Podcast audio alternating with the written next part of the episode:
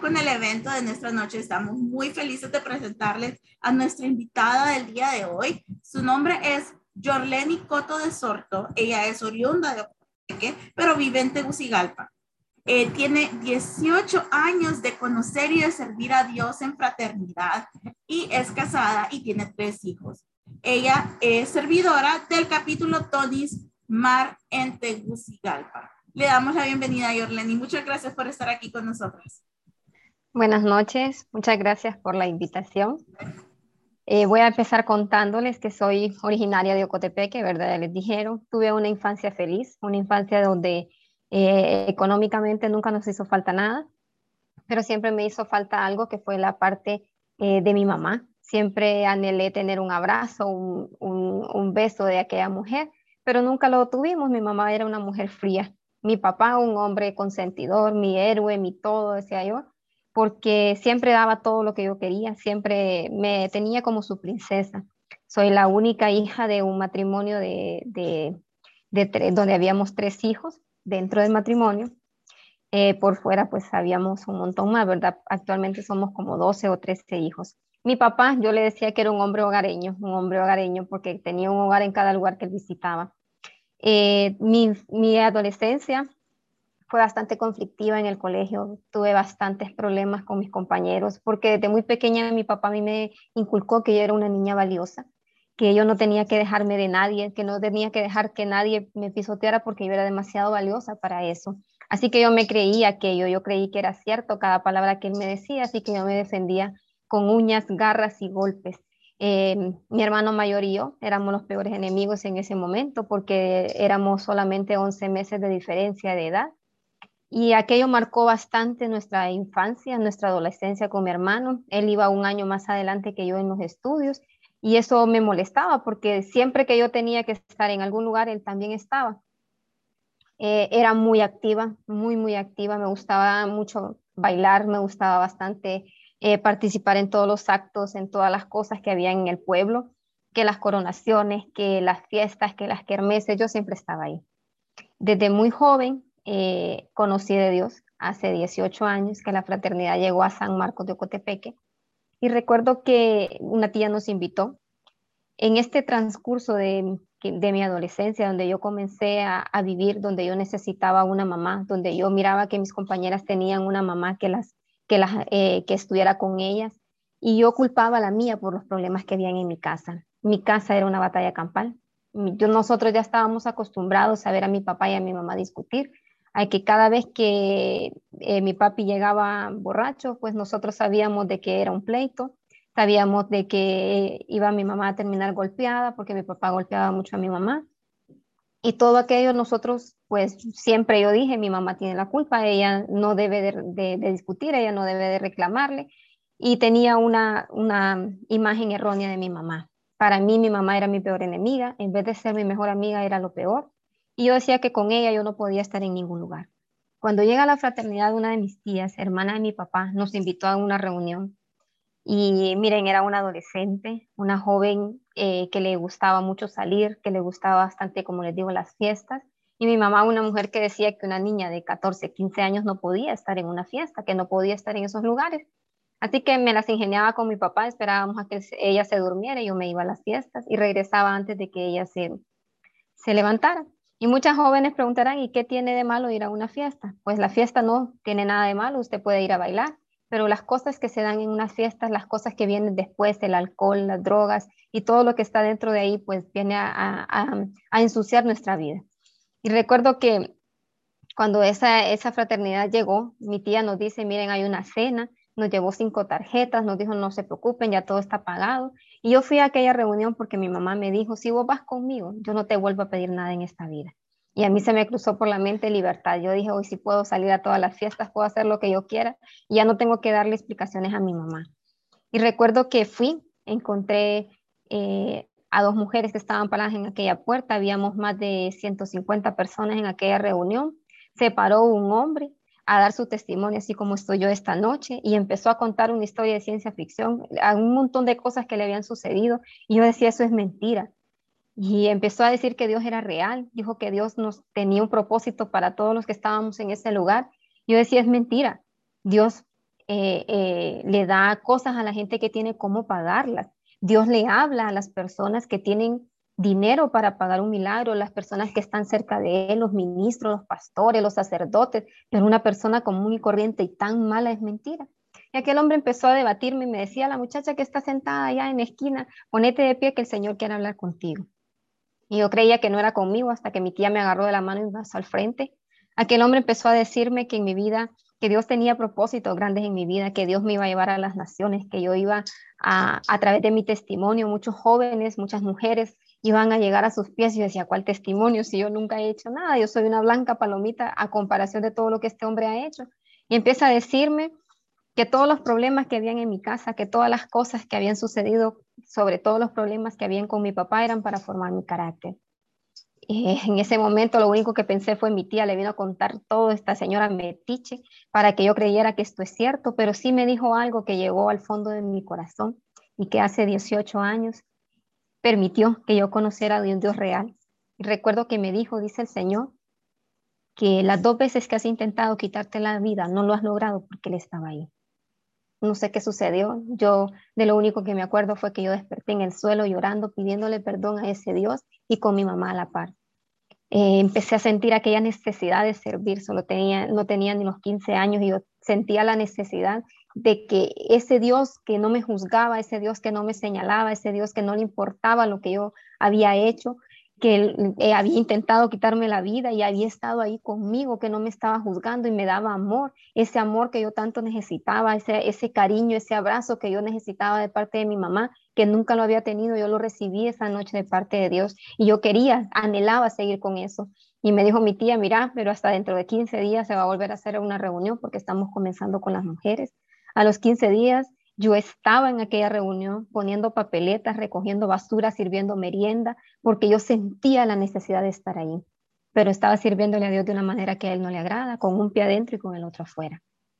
Miren, el día de la reunión estaba yo ahí, ahí no importaba lo que hubiera en el pueblo, yo estaba en la reunión, pero si el sábado o el domingo había una kermés, una fiesta, yo iba a las fiestas. Yo seguía diciendo mentiras para poder salir de mi casa, seguía diciéndole a mi mamá que, que, era una buena alumna cuando no lo era, porque eh, me peleaba con todo el mundo en el colegio, mis papás no se daban cuenta porque yo me llevaba bien con el subdirector, yo le decía no le diga nada, hable con el profesor tal que él es tío mío. Y así empecé a tener eh, mi vida en el colegio, llega el momento donde Yorleni tiene que irse a estudiar, eh, soy maestra de profesión, y recuerdo que mi mamá me dijo, mira, los maestros cuando vos te gradúes van a tener plaza fija, te vas a ganar tanto. Y yo dije, bueno, por fin voy a poder salir de esta casa, porque los problemas entre mi mamá y mi papá seguían aún mucho más fuertes. Cada vez que ellos discutían era por X o Y razón, incluso hasta por cosas sin sentido. Ellos discutían y mi papá la golpeaba. Así transcurrió mucha parte de mi vida cuando eh, llega el segundo año del magisterio. Pues aquí viene una parte eh, difícil en mi vida, una parte donde el Señor me enseñó a confiar plenamente en Él. Yo sabía, conocía de Dios, eh, servía en FINEC jóvenes, servía eh, en los jóvenes de Ocotepeque, en los jóvenes de San Marcos, y me toca mudarme a, a Choluteca, porque la situación económica en mi casa, después de ser una familia ostentosa, comenzamos a no tener nada, a que mi mamá trabajaba y a veces no le pagaban hasta tres, cuatro meses. Y una de mis tías pues me dijo, mira, te voy a, dar todo en mi casa, Benita, y me tocó mudarme a Choliteca con mi tía, sus cuatro hijas, su esposo. El esposo de ella era una persona alcohólica, una persona que vendía drogas en la casa, que consumía drogas y además de eso tenía una enfermedad eh, en su cuerpo llamada diabetes, donde ya él tenía casi el 70% de, de, de su cuerpo donde no tenía sensibilidad él cocinaba y se, se, quemaba y no, y no, sentía nada en su, en su piel. Y recuerdo que él siempre me trató muy bien. Él siempre era una persona que decía, bueno, son cuatro muchachas las que van a, a, a, la normal. A las cuatro muchachas hay que darles tanto. Y siempre era de que si íbamos al supermercado, si había una compra, si comían, cualquier cosa era siempre igual para mí y mis primas. Una mañana este hombre me, me llamó a su habitación eh, me dijo que le ayudara a buscar unos libros. Cuando yo puse los libros sobre la cama, él me agarró por detrás, me puso una pistola en la cabeza y comenzó a tocar mi cuerpo. Él intentó violarme. En ese momento yo me acordé de que a mí en fraternidad me enseñaron que Dios iba a estar conmigo sin importar lo que yo estuviera haciendo. Y empecé a clamarle a aquel Dios, empecé a decirle, Señor, ¿dónde estás ahora? Cuando este hombre está tocando mi cuerpo, cuando él está intentando quitarme lo que para mí es más valioso, que era mi virginidad. Yo decía, Señor, ayúdame. Él dejó marcado todo mi cuerpo eh, porque él tenía sus dedos llagados y, marcó, rasguñó mucho mi, mi cuerpo donde él me tocó. Y fue cuando escuché por primera vez la voz de Dios donde me dijo, defendete porque la pistola está descargada. Salí de aquella habitación, empecé a, llorar, a, lamentarme. Hablé con mi tía y mi tía me pidió que me quedara callada. Gracias a Dios estaba casi por finalizar ese año, regresé a Ocotepeque, regresé muy dolida, regresé con una depresión aún mucho más fuerte, con intentos de suicidio aún mucho más fuertes creyendo que todas las personas que se acercaban a mí eran con ese propósito de quitarme lo más valioso que yo quería, de violarme, de tocarme, de, hostigarme. Y empecé a decir que yo odiaba a todos los hombres y yo dije, me voy a vengar de todos ellos. Regreso a mi tercer año y marca una diferencia, un antes y un después en mi vida, porque seguía sirviendo en FINEC, pero tenía una depresión completamente fuerte. Como les digo, llegué al punto de tomarme 60 pastillas de un botiquín sin que me pasara absolutamente nada y seguía preguntándole a Dios si Él existía. Esos tres años después de eso, después de, ese intento de violación, conocí a un muchacho, empecé una relación con él, él estaba casado y él sí logró hacer lo que el esposo de mi tía no hizo, él sí me violó. Y recuerdo que ahí me sentí la peor basura del mundo, sentí que ya no valía nada, sentía que eh, no podía seguir viviendo, sentía que cada vez que, que algo estaba, eh, algo bueno pasaba, era porque algo malo, mucho más malo iba a suceder. Y como les digo, mi depresión era más fuerte, servía en el capítulo, pero como no lo hacía de corazón. Clamaba a Dios en esas papeletas, le pedía a Dios perdón, le pedía que, que me cambiara mi corazón, me volvía amargada por completo.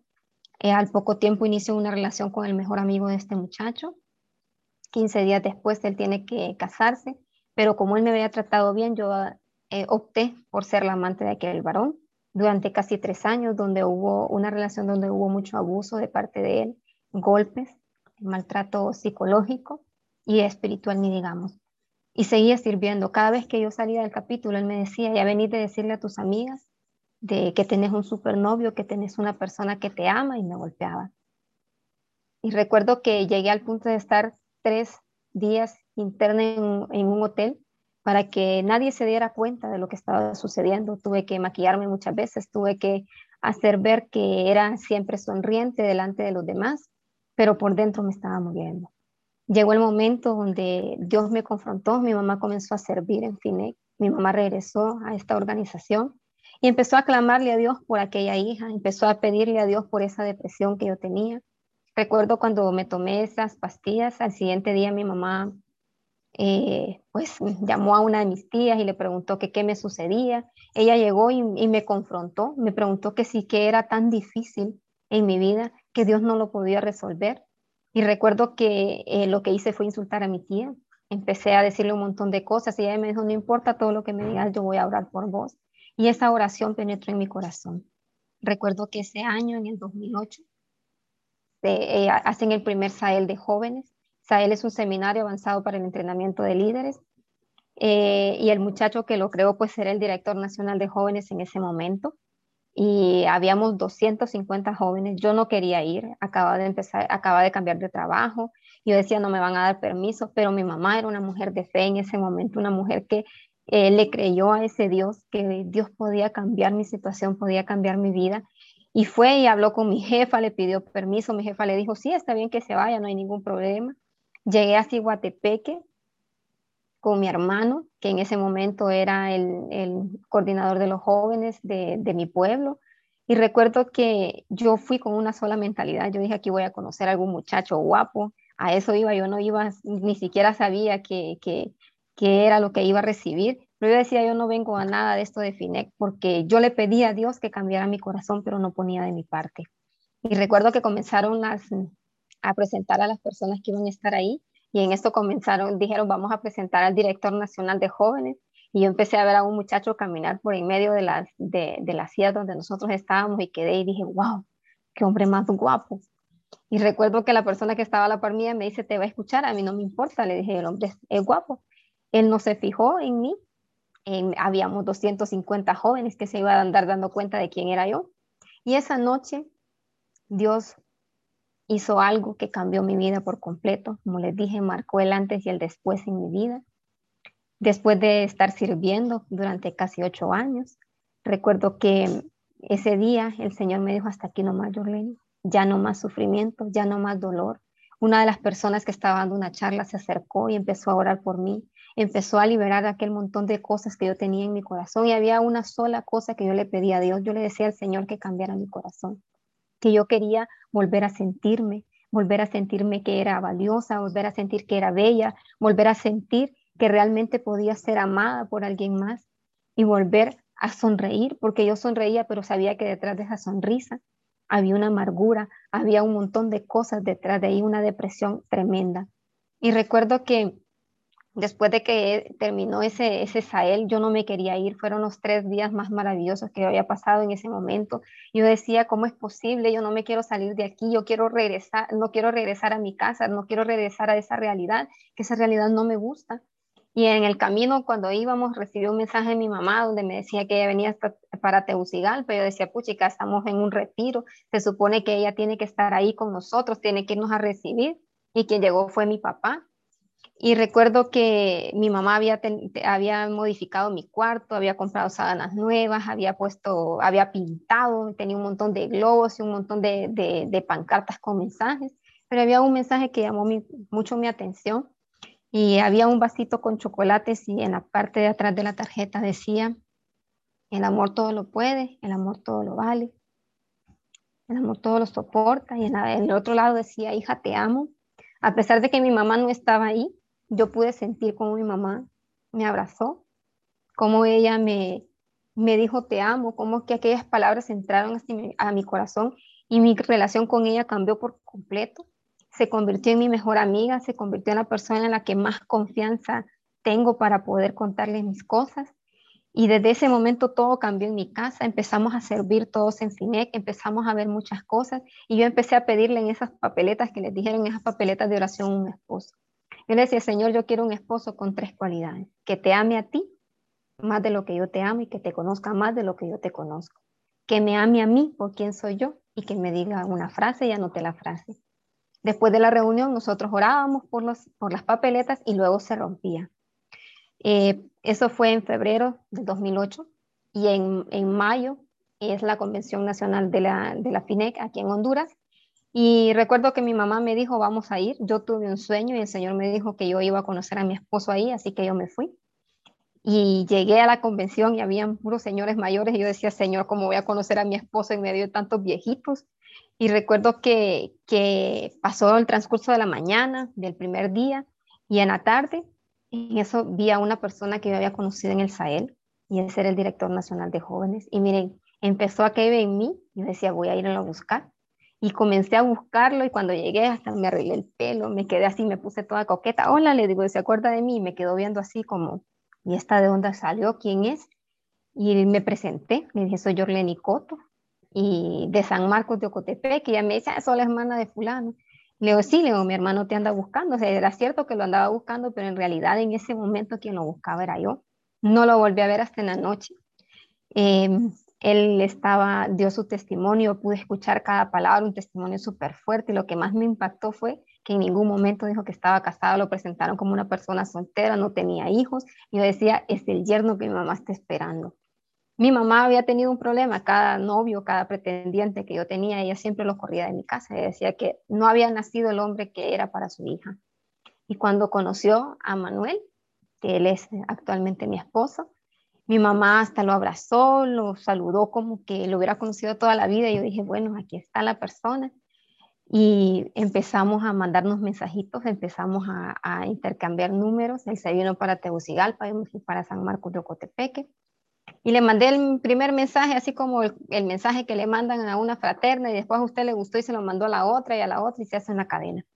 Y él recuerdo que me dijo, mandame un mensaje que salga de tu corazón. Y comencé a escribir un mensaje y solo me escribió, ok. Y yo dije, ¿será que la gente de Tegucigalpa es así? Pero bueno, Empezamos a, hablar por teléfono, a, a, mandarnos mensajes y tres días después exactamente de habernos conocido, me llama y me dice, mira, yo quiero hacerte una pregunta, esto yo no sé si viene de Dios realmente o es cuestión mía, depende de tu respuesta. Me dice, ¿quieres ser mi esposa? En ese momento me quedé así como cuando nos hicimos novios, yo no me acuerdo. Y él me dijo, contestame sí o no. Eso fue hace 13 años. Nos casamos en septiembre, nos conocimos en mayo, nunca fuimos novios, fuimos prometidos inmediatamente. Empezamos a ver la mano de Dios, cómo Dios comenzó a manifestarse de una manera increíble en, nuestra, en nuestro matrimonio empezamos a ver cómo durante lo que nosotros estábamos planificando nuestra boda, muchas personas estuvieron con nosotros, nos apoyaron, mucha gente habló de nosotros, mucha gente decía cómo es posible que van a casar si no se conocen y un montón de cosas más. Pero siempre vimos la mano de Dios, todas las personas que oraban hablaban eh, mucha bendición para nuestra vida y nosotros lo creímos, confiamos plenamente en Dios, nos casamos, una boda espectacular una boda así como la había visto yo en mis sueños, aún mucho mejor. Empezamos a ver desde ese momento cómo Dios se manifestó, que teníamos invitados a 150 personas supuestamente en nuestro presupuesto, llegaron más de 200 y la comida sobreabundó. Realmente Dios estaba al control de todo, le creímos a un Dios, a un Dios verdadero, un Dios que nos había dicho que teníamos que ser obedientes. Al poco tiempo empezamos a servir, como no tienen ni idea, miren, servíamos en capítulos en la mañana, eh, a mediodía, en la tarde, en la noche. A la hora que nos llamaron, nosotros estábamos ahí sirviendo. A los pocos meses quedó embarazada de mi primer bebé. Y dos meses después, exactamente después de dar un testimonio, un día martes, al siguiente día íbamos a nuestro control y el médico nos dice, lo siento mucho, el bebé está muerto. Ahí, créanme, me peleé con Dios empecé a discutir y empecé a preguntarle por qué si te hemos servido, si hemos hecho todo lo que tú nos has dicho, por qué no sucede esto a nosotros. Y empecé a reclamarle y mi esposo en ese momento me dice, mira, ya dejemos de preguntarnos por qué. Y Dios a nosotros nos ha enseñado que en estos sobres nosotros utilizábamos unos sobres cuando estábamos presencial, que eran para depositar un poco, una ofrenda, un poco de lo que Dios le ha dado a usted si usted sentía en su corazón. Y me dijo, aquí me han enseñado que aquí no solamente se, eh, se, se depositan ofrendas económicas, aquí también se depositan eh, eh, sueños, anhelos. Y esto no es una pérdida, esto es una siembra. Él tomó aquel, aquel sobre, oró por aquel, ultrasonido de aquel bebé y declaró que la cosecha iba a ser mejorada, prosperada y bendecida. Y recuerdo que eso sucedió y a los nueve meses exactamente después de estarle sirviendo, miren, en las papeletas mi esposo siempre le escribía, Señor, mándanos a nuestro bebé y hasta el nombre del bebé tenía. Y yo le escribía en la parte de atrás, Señor, todavía no estoy lista. Yo creía que iba a volver a hacer iba a volver a pasar lo mismo. El médico dijo, son dos años de tratamiento, Yorlene, usted no puede quedar embarazada. Si usted queda embarazada va a suceder lo mismo. Y mm, recuerdo que a los nueve meses exactos quedó embarazada mi primer hijo, mi primer bebé, que ahora tiene 11 eh, años, Caleb José, un embarazo completamente perfecto, un embarazo donde el doctor me dijo tiene que estar acostada los tres primeros meses y fue donde más viajamos con jóvenes a servirle al Señor. Eh, a veces estábamos en Ceiba y teníamos que ir hasta Choluteca, otras veces en San Pedro y íbamos hasta Cotepeque y así anduvimos todo, todos esos tres meses sirviéndole al Señor. Incluso mi último Sael con jóvenes fue cuando yo tenía ocho meses de embarazo. Ahí andaba sirviéndole al Señor, ahí andaba saltando, danzando con los jóvenes porque era un anhelo, un agradecimiento eh, profundo que yo tenía de todo lo que Dios estaba haciendo en mi vida. A los 10 meses de tener a mi primer hijo, salgo embarazada de mi segunda bebé, una bebé a la cual nosotros pues no sabíamos que yo estaba embarazada. Yo me di cuenta hasta que ya tenía cuatro meses de embarazo. Un embarazo que, imagínense mi hija sin sin pastillas prenatales, sin nada, y era una niña completamente sana. Elena Sofía, nuestra segunda hija, vino a ser aquella, eh, la, pieza que faltaba en aquel rompecabezas, que teníamos una familia de, cuatro. Mi esposo y yo eh, estábamos sirviéndole completamente al Señor. Mi esposo trabajaba en una, en una empresa de, de audio, entonces él tenía que salir y él tomó la decisión, o estaba allá o estaba aquí con Dios, y él tomó la decisión de servirle plenamente a Dios. Y recuerdo que yo decía, ¿cómo vamos a hacer? Y mi esposo me dijo, no te preocupes, si Dios lo mandó, Él va a saber cómo hacer. Mis hijos comenzaron a recibir bendición tras bendición. Nosotros ni sabíamos de dónde salían las cosas. Mi esposo comienza a trabajar. Recuerdo que una vez él dijo, bueno, si quieren, si Dios quiere que yo trabaje aquí en la casa, me van a venir el trabajo. Comenzó a trabajar en una institución del gobierno. Lo llamaron estando aquí en la casa para que él se presentara. Y empezamos a ver cómo Dios comenzó a abrir puertas. Él trabaja en el Instituto Nacional Agrario y hubo una temporada donde hubo mucho, eh, mucha dificultad con los pagos, donde la situación económica ahí en esa institución se, se volvió crítica. Y recuerdo que él eh, empezó pues ya las necesidades en nuestra casa comenzaron a verse aún mucho más grandes, ya habían dos bebés, dos niños que tomaban leche, dos niños que usaban pañales, porque mis hijos eran bien seguidos. Y recuerdo que yo decía, ¿cómo vamos a hacer? Y empezamos a tener problemas, empezaron los gritos, luego los empujones, luego los aruñones y de repente pues los golpes. Recuerdo que una vez le dije a mi esposo, bueno, si querés golpearme, pues si sos tan hombrecito y él era bien obediente y empezaron los golpes aún mucho más fuertes, empezaron las discusiones bastante, eh, bastante fuertes hasta que un día yo entré en una depresión postparto después de tener a mi hija y no lo quería aceptar porque yo decía que Dios a mí me había sanado de eso, yo no podía volver a caer en eso, no busqué ayuda. Me encerré, dejé de estar en fraternidad y me encerré completamente en mi casa. Comencé a maquinar un montón de cosas, comencé a hostigar a mi esposo con un montón de cosas y él venía él se iba temprano a trabajar y venía tarde. Y yo lo hostigaba, yo decía, ¿de dónde venís? ¿Y con quién estuviste? ¿Y qué hacías? Y que no sé qué, y que no sé cuánto. Miren, a mí él me decía, fíjate que dejé tal cosa en el carro. Y yo en cinco minutos que iba de aquí al parqueo, de la casa al parqueo, le revisaba todo y las cosas que tenía si encontraba un voucher, si encontraba alguna cosa, yo o sea, estaba tan ansiosa de creer en mi, en mi, propia, en mi propia verdad que no entendía razón. Mi esposo llegó al punto de ir hasta, a todos los capítulos, a todos los capítulos que ustedes crean que hay en seguridad, iba a todos durante toda la semana. El único día que no iba era el domingo porque no había capítulo domingo porque no quería estar en la casa. Él llegaba y decía, mira, que nadie está con el otro, y empecé a dejar que el enemigo mi matrimonio, que se era al poco, tiempo, pues, en medio más o menos de toda esa situación. Yo dije, ya me yo no quiero nada con esto, yo me voy a, me ir, porque era lo más fácil para mí, no enfrentar los problemas, hasta que un día una persona eh, empezó a, pues, a, a, ver, ¿verdad?, dónde estábamos nosotros, en qué situación estábamos, y en ese momento, pues él me dijo, mire, yo creo que ha llegado el momento de que ustedes vayan a usar y ya les conocemos, a ellos llegamos a que él aún entender por qué estábamos, estábamos en ese lugar, y recuerdo que, que llegamos siempre eh, dando a entender de que no necesitábamos de Dios en ese momento, que nosotros éramos la pareja perfecta, que no teníamos problemas, que él y yo éramos, seguíamos siendo la pareja perfecta, la pareja FINEC, como nos llamaban, y seguíamos dando testimonio aún a pesar de, de los problemas que teníamos. Y en ese Sael tuvimos la oportunidad de que Dios entrar a nuestro corazón nuevamente, que Él restaurara por completo nuestro matrimonio. Empezamos nuevamente a, enamorarnos con mi esposo. En aquel momento, pues ya estar juntos era hasta difícil, pero a partir de ese, ese momento que dejamos que Dios usara eh, ese Sael para hablarnos, para limpiarnos, empezamos a ver la mano de Dios. Miren, llegó el punto donde un día no teníamos nada aquí en la casa y recuerdo que mi hija solo tenía como tres o cuatro añitos y ella nos dijo, no se preocupen, Dios va a mandar todo lo que necesitamos. Y así fue. En sí, eso fue un jueves y el sábado el Señor estaba mandando todo lo que nosotros necesitábamos en nuestra casa, aún cosas que ni siquiera nosotros sabíamos cómo se, se, cocinaban, se utilizaban, Dios las mandó.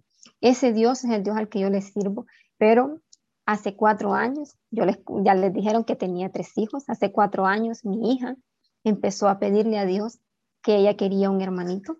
Ella empezó a decirme, mamá, yo quiero un hermanito. Y yo le dije, no, mi amor, yo no se lo puedo dar, pero Dios sí. Y ella empezó a clamarle a aquel Dios, empezó a decirle, Señor, yo quiero un hermanito, yo quiero un hermanito, yo quiero un hermanito. Y se dio, pues eh, igual me dijo el médico que iba a ser un embarazo que no iba a llegar a término. Hablé con mi esposo ese día y recuerdo que él me dijo, mira, me dijo, Dios nos ha enseñado a llamar las cosas que no son como que si fueran y a declarar las cosas que, se van a dar en nuestra vida. Y él empezó a declarar que aquello era un embarazo perfecto, empezó a declarar que aquel bebé iba a venir a ser bendición en nuestra casa. Y empecé un embarazo, yo les voy a contar eh, el, el, milagro que Dios hizo en mi vida. Yo me caí dos veces de la grada de mi casa sin que me pasara absolutamente nada. Mi bebé estaba mal colocada, había placenta previa y la bebé se colocó inmediatamente en el tiempo justo para nacer. Yo le había pedido solamente una cosa a Dios y lo que yo le pedí al Señor fue tener un parto rápido, porque mis otros eh, partos habían sido casi una semana, una semana con dolor de seguir y venir del hospital. Y en ese momento entendí que los planes de Dios son perfectos para cada uno de nosotros. Con esta niña nosotros vinimos a ver con María José, hemos visto la mano de Dios en nuestra vida, hemos visto cómo Dios a través de su vida nos ha bendecido de maneras increíbles. Yo les puedo decir que mis hijos, los tres, han sido planificados por Dios en el tiempo de Dios, no en el tiempo de nosotros. No somos un matrimonio perfecto, hemos tenido muchas discusiones, hemos tenido miles de pleitos, pero ahora les puedo decir que hay una tercera persona en nuestra, en nuestra relación y eso no es un amante ni de él ni mío, ¿verdad? Sino el Espíritu Santo de Dios que está siempre con nosotros. Eh, siempre de repente no estamos de acuerdo en una, en una situación, pero el Señor siempre está pendiente de nosotros. No nos vamos a la cama sin enojados y si nos enojamos, pues se nos quita rapidito, ¿verdad? Hemos aprendido a servirle a Dios con el corazón completamente humillado. Hemos aprendido a darle gracias a Dios aún por las dificultades y hemos visto cómo Dios se ha encargado de nuestra vida, de nuestros hijos, de nuestra situación económica cuando estuvimos en pandemia. bueno, ya con esto termino, cuando estuvimos en pandemia, una noche comenzó un dolor en, mi, en la parte derecha de mi, de mi vientre y un dolor que no se quitaba. Comenzó desde las 7 de la noche hasta las 11 y media que fuimos a un hospital. Nos tocó ir a un hospital privado porque eh, teníamos miedo del COVID y resultó ser que yo tenía una apendicitis. Eh, fue bastante difícil para nosotros tener que decidir quedarnos en ese lugar porque era bastante caro, pero Dios proveyó, Dios mandó la provisión a través de los ahorros que nosotros teníamos con mi esposo, igual con mi familia, la familia de él que nos apoyó bastante. Y lo más difícil para nosotros fue dejar a nuestros hijos aquí en casa, imagínense, no teníamos una persona con ellos. Y, y pude ver la mano de Dios a pesar de todo esto, a pesar de que yo estuve fuera, Dios estuvo al control, nuestros hijos estuvieron bien, estuvieron, estuvieron aquí me contagié de COVID en ese hospital, pero gracias a Dios fue, fue leve. En diciembre de ese mismo año, del año pasado, mi esposo comenzó con síntomas, empezó a tener fiebres bien altas, fuimos a hacernos una prueba y él salió negativo, pero yo salí positiva. En ese momento a mí me dijeron que el, el COVID estaba saliendo y, me, y yo me, pues me relajé. Yo dije, bueno, si es lo de mi esposo es esto, pues ni modo, no tomamos las medidas necesarias y a los cuatro días de estar él con fiebre, eh, inicio yo un proceso nuevamente de COVID y aquí estamos, no porque seamos perfectos, no porque Dios nos ame más a nosotros de lo que ama a todas las otras personas, Dios ha tenido misericordia eh, con cada uno de nosotros porque hemos aprendido a servirle, hemos, como les digo, aprendido a dar lo mejor, a dar el 100%, a servir con excelencia. Servir con excelencia no es solamente decir voy a servir, sino hacerlo de corazón, que lo que usted haga siempre esté en manos de Dios. Y esta noche yo no sé cómo ustedes han venido. Yo no sé si ustedes dicen esta noche, Señor, yo ya no puedo más. Si ustedes llegaron creyendo de que no hay solución para esa violación, para esa depresión, para esa situación económica, para ese matrimonio destruido, para esos hijos en alcoholismo. Pero Dios esta noche le dice que sí, que sí hay una solución, que sí usted puede tomar algo diferente, que hoy sí usted puede tener un cambio en su vida, hoy puede marcar un antes y un después. Y esta noche yo quiero invitarlas, invitarles ahí donde ustedes están a hacer una oración que hace 18 años yo hice y es por la cual esta noche yo estoy aquí con ustedes. Yo quiero pedirles que repitan, que se olvide de quién está a la par suya y que repita con voz audible, Señor Jesús, te pido perdón por cada uno de mis pecados. Reconozco que tú eres mi Señor y mi Salvador. Te acepto, Jesús, en mi vida. Gracias por prestarme al Espíritu Santo.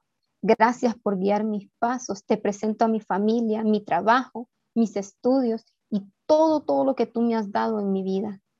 Te pido, Señor, que te quedes conmigo para siempre. Inscribe mi nombre en el libro de la vida y quédate siempre en mi corazón. Amén que este testimonio sea para honra y gloria de Dios.